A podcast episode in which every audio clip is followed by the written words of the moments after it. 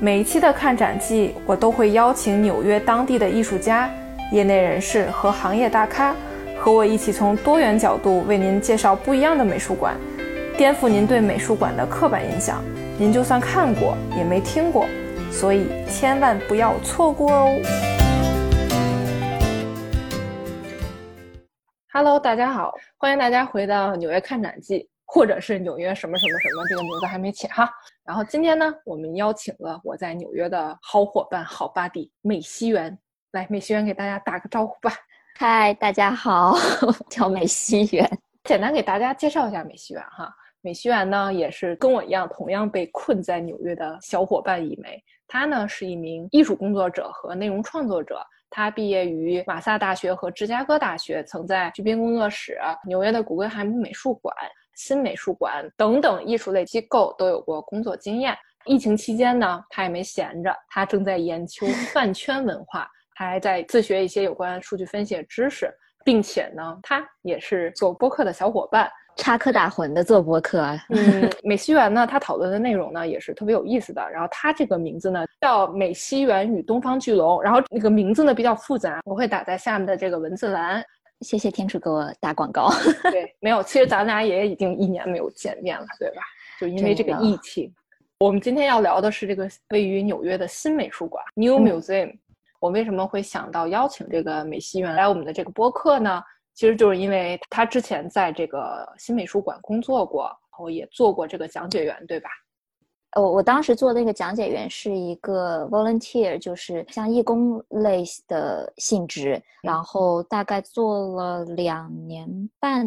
左右，不太记得具体多长了，但也不是每天都去了，就是一般都是周末。那你肯定一定是对这个 New Museum 十分了解，对他们的展览啊、展览内容啊，包括整个美术馆，肯定是算是半个内部人士吧。只能算半个，嗯，半个对，半个内部人士。新美术馆的这个志愿者讲解员的系统，就是说他们会招一批志愿者，然后呢，由志愿者自己来设计他们想要讲解的这个路线以及内容。嗯，对，所以其实有挺大的自由度的。你设计好了之后呢，你就会去带观众，大概每一场一般是半个小时到四十分钟。那这个讲的内容吗？呃，新美术馆会给你们这些讲解志愿者一些规定吗？就说哪些内容是必讲的，哪些内容是不能讲的，或怎么怎么样？有一些规定倒没有，就没有这种强制的规定。就他会在每个展览开幕之前会进行一次策展人，或者说是比如说馆长，应该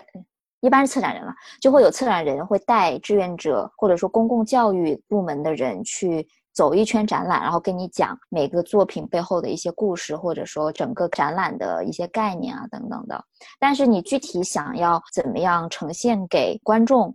就是你自己可以去设计，就包括路线，你想从一楼走到顶层，还是说反过来走，然后是以什么线索去讲，其实都可以由你自己去定。当然了，因为那些作品本身主题啊什么的都一般都是比较明确的，嗯，所以算是大同小异吧。就是不同的讲解员给出的东西是大同小异的。啊，因为我知道一般的做官方的讲解呢，其实它都是甚至会给你一定的套路词，嗯，我们可以这么说。但是感觉这个新美术馆就完全以一种全新的方式给讲解员充分的空间，以全新的方式去为大家介绍新美术馆以及。目前正在展的这个展览，我觉得哎，这个点是很有意思的。这个点我觉得也是迎合了这个 New Museum 嘛，就是新新美术馆的这个新字儿。其实这个也就引出了，就是说我们今天想聊的这个话题：这个新美术馆它到底新在哪里了？这个美术馆可以说是咱们中国的网红 APP 小红书里算是出现频率比较高的这样的一个在纽约的美术馆。就是很多人，不管是小姐姐、小哥哥们在纽约学习啊，或者只是来游玩呐。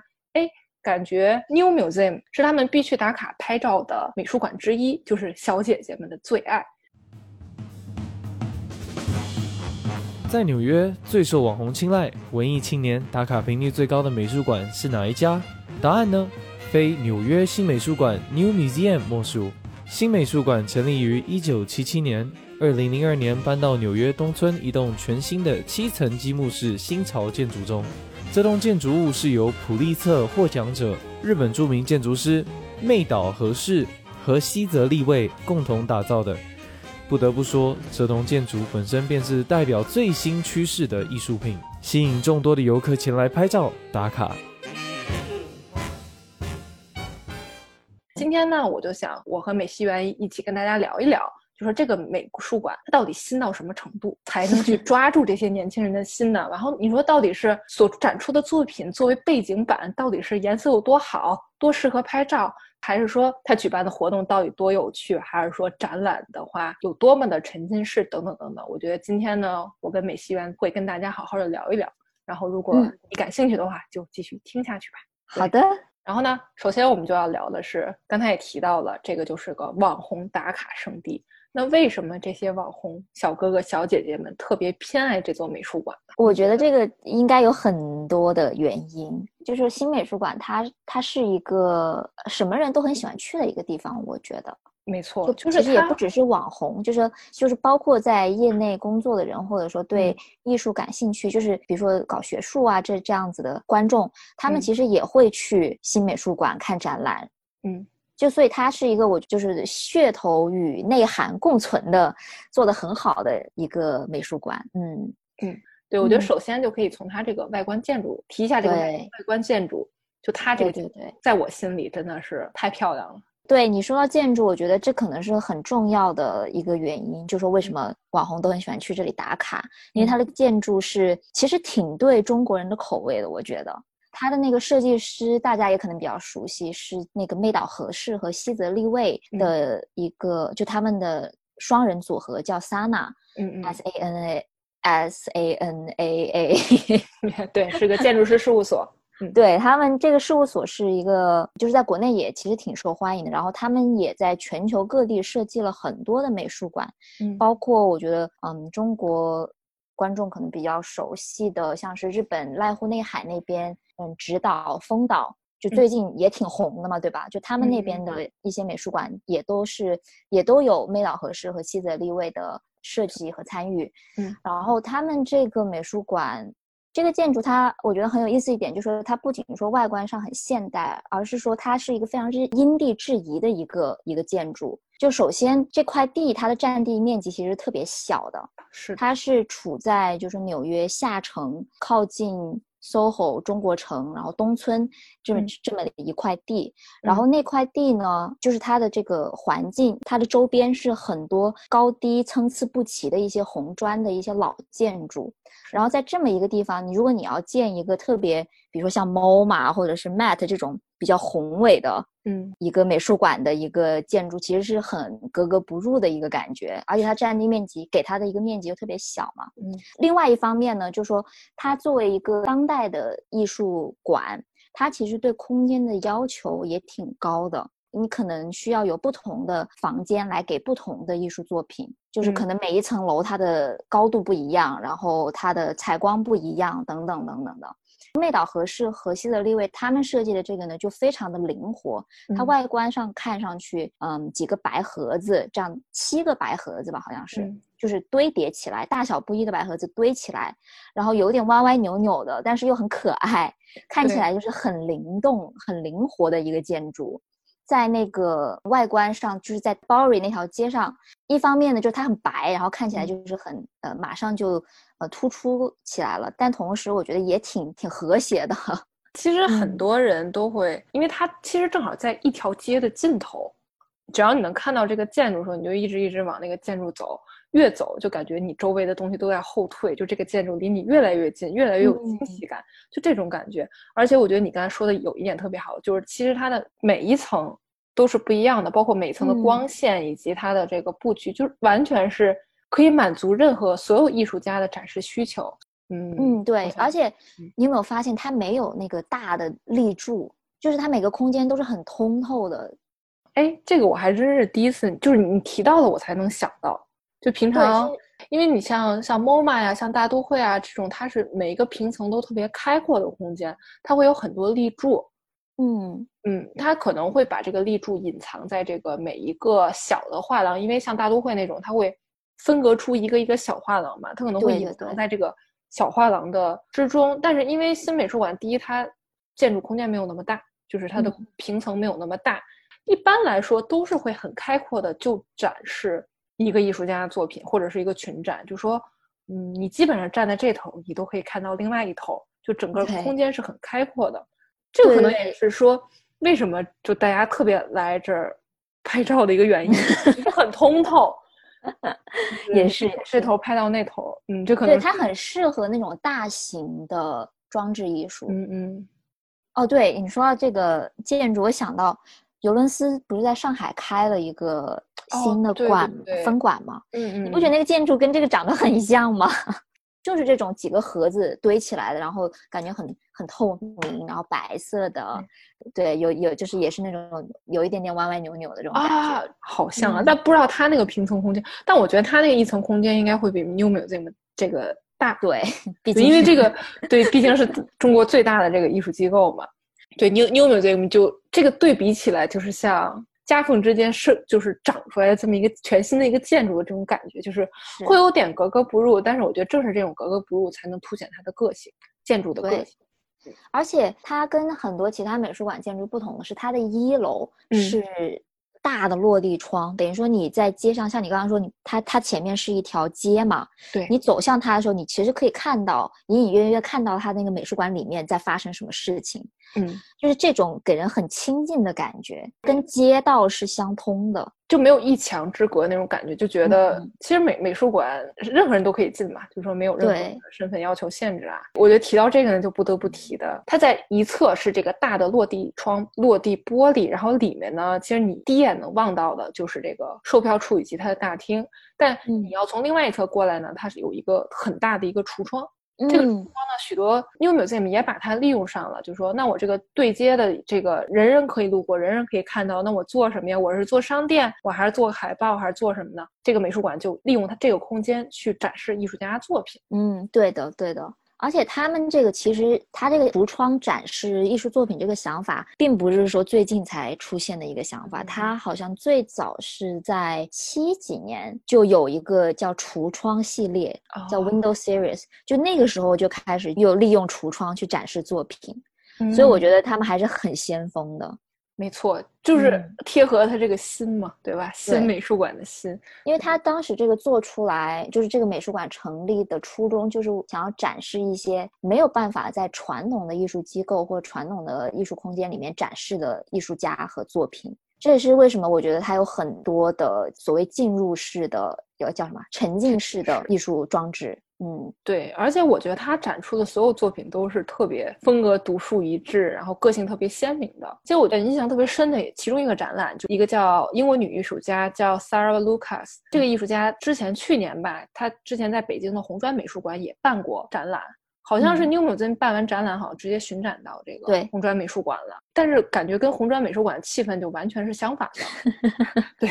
我，我虽然没有亲自亲临这个红砖美术馆展览现场，但我通过朋友圈们大家的这些发图啊、反馈啊，我觉得，嗯，可能还是新美术馆所展示的作品的这种气氛，感觉，嗯。我更喜欢，所以我觉得还挺，就听说他要巡展到中国北京那个红砖美术馆的时候，我还觉得挺惊讶的。我说，这东西居然没有被查吗？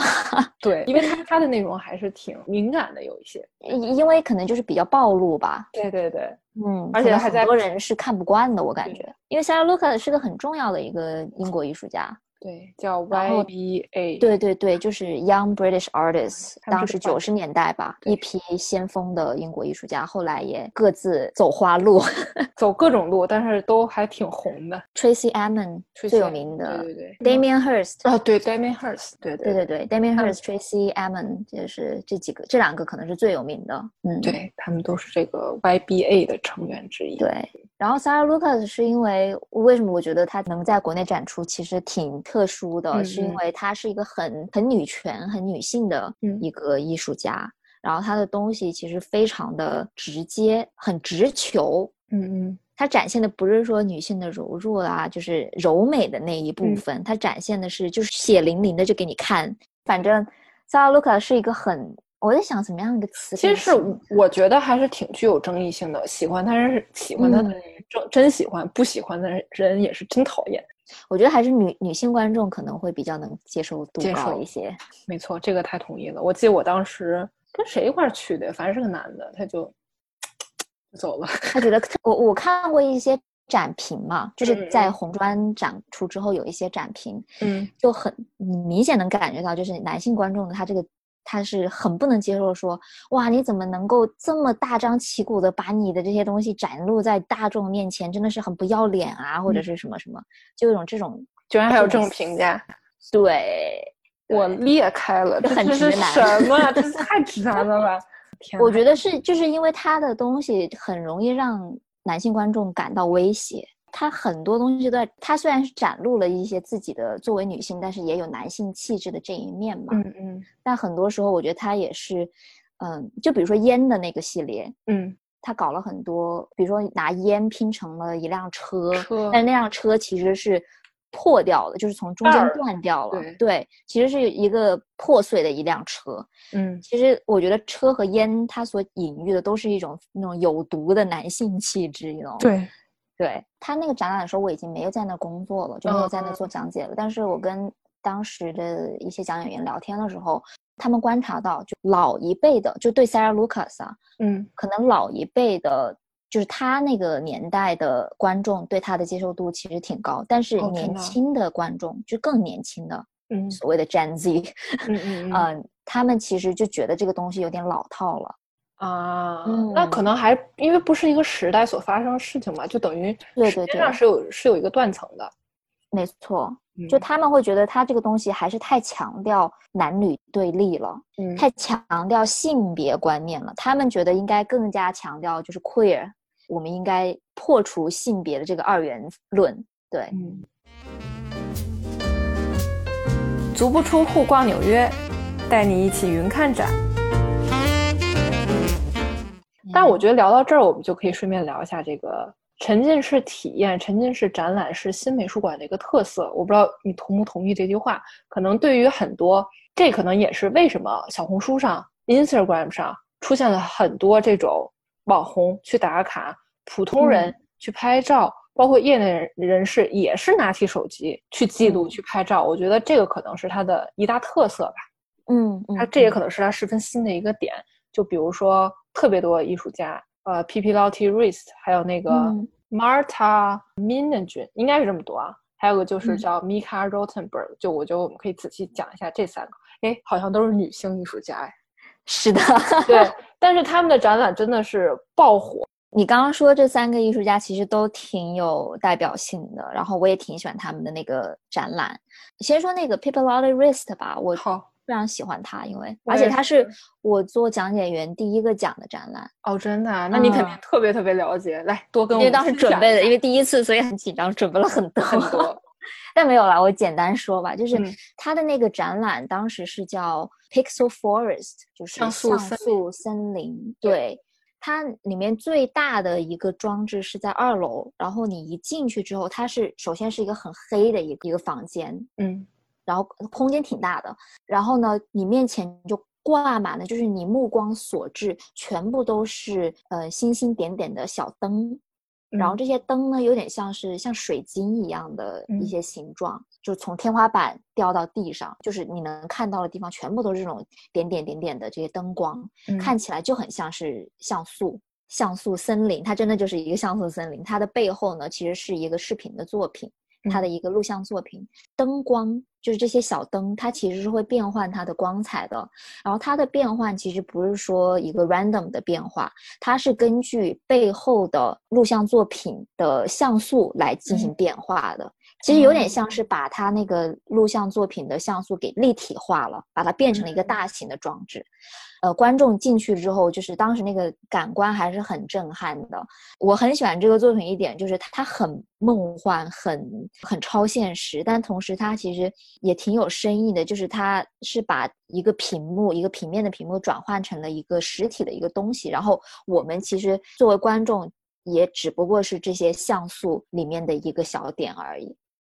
而且嗯你知道吗？我当时第一次，因为那会儿我刚来纽约嘛，然后我当时去的这个展览，我一进走进去，我第一个感觉，因为我我当时不知道这个艺术家，我当时一嗯走进去，我说，嗯，这个沉浸式体验的感觉，感觉有点像草间弥生呢，就是嗯觉得他们所带来的，从视觉上出发，会有一一定的相似之处。因为的草间弥生那件作品叫静屋嘛，就是无限静屋，它是用那个小的光源。嗯，通过镜面的反射，哎，给你这么一种无限的感觉。但是它嗯这个 PP Lottie Wrist 就像美学员刚才说的，就是从天花板掉下来无数的那种灯饰，算是对于你嗯作为一个观者，这个作品你是完全可以触碰的。你可以拨开对对对那些灯，你走进去，然后很多人都在那儿拍照。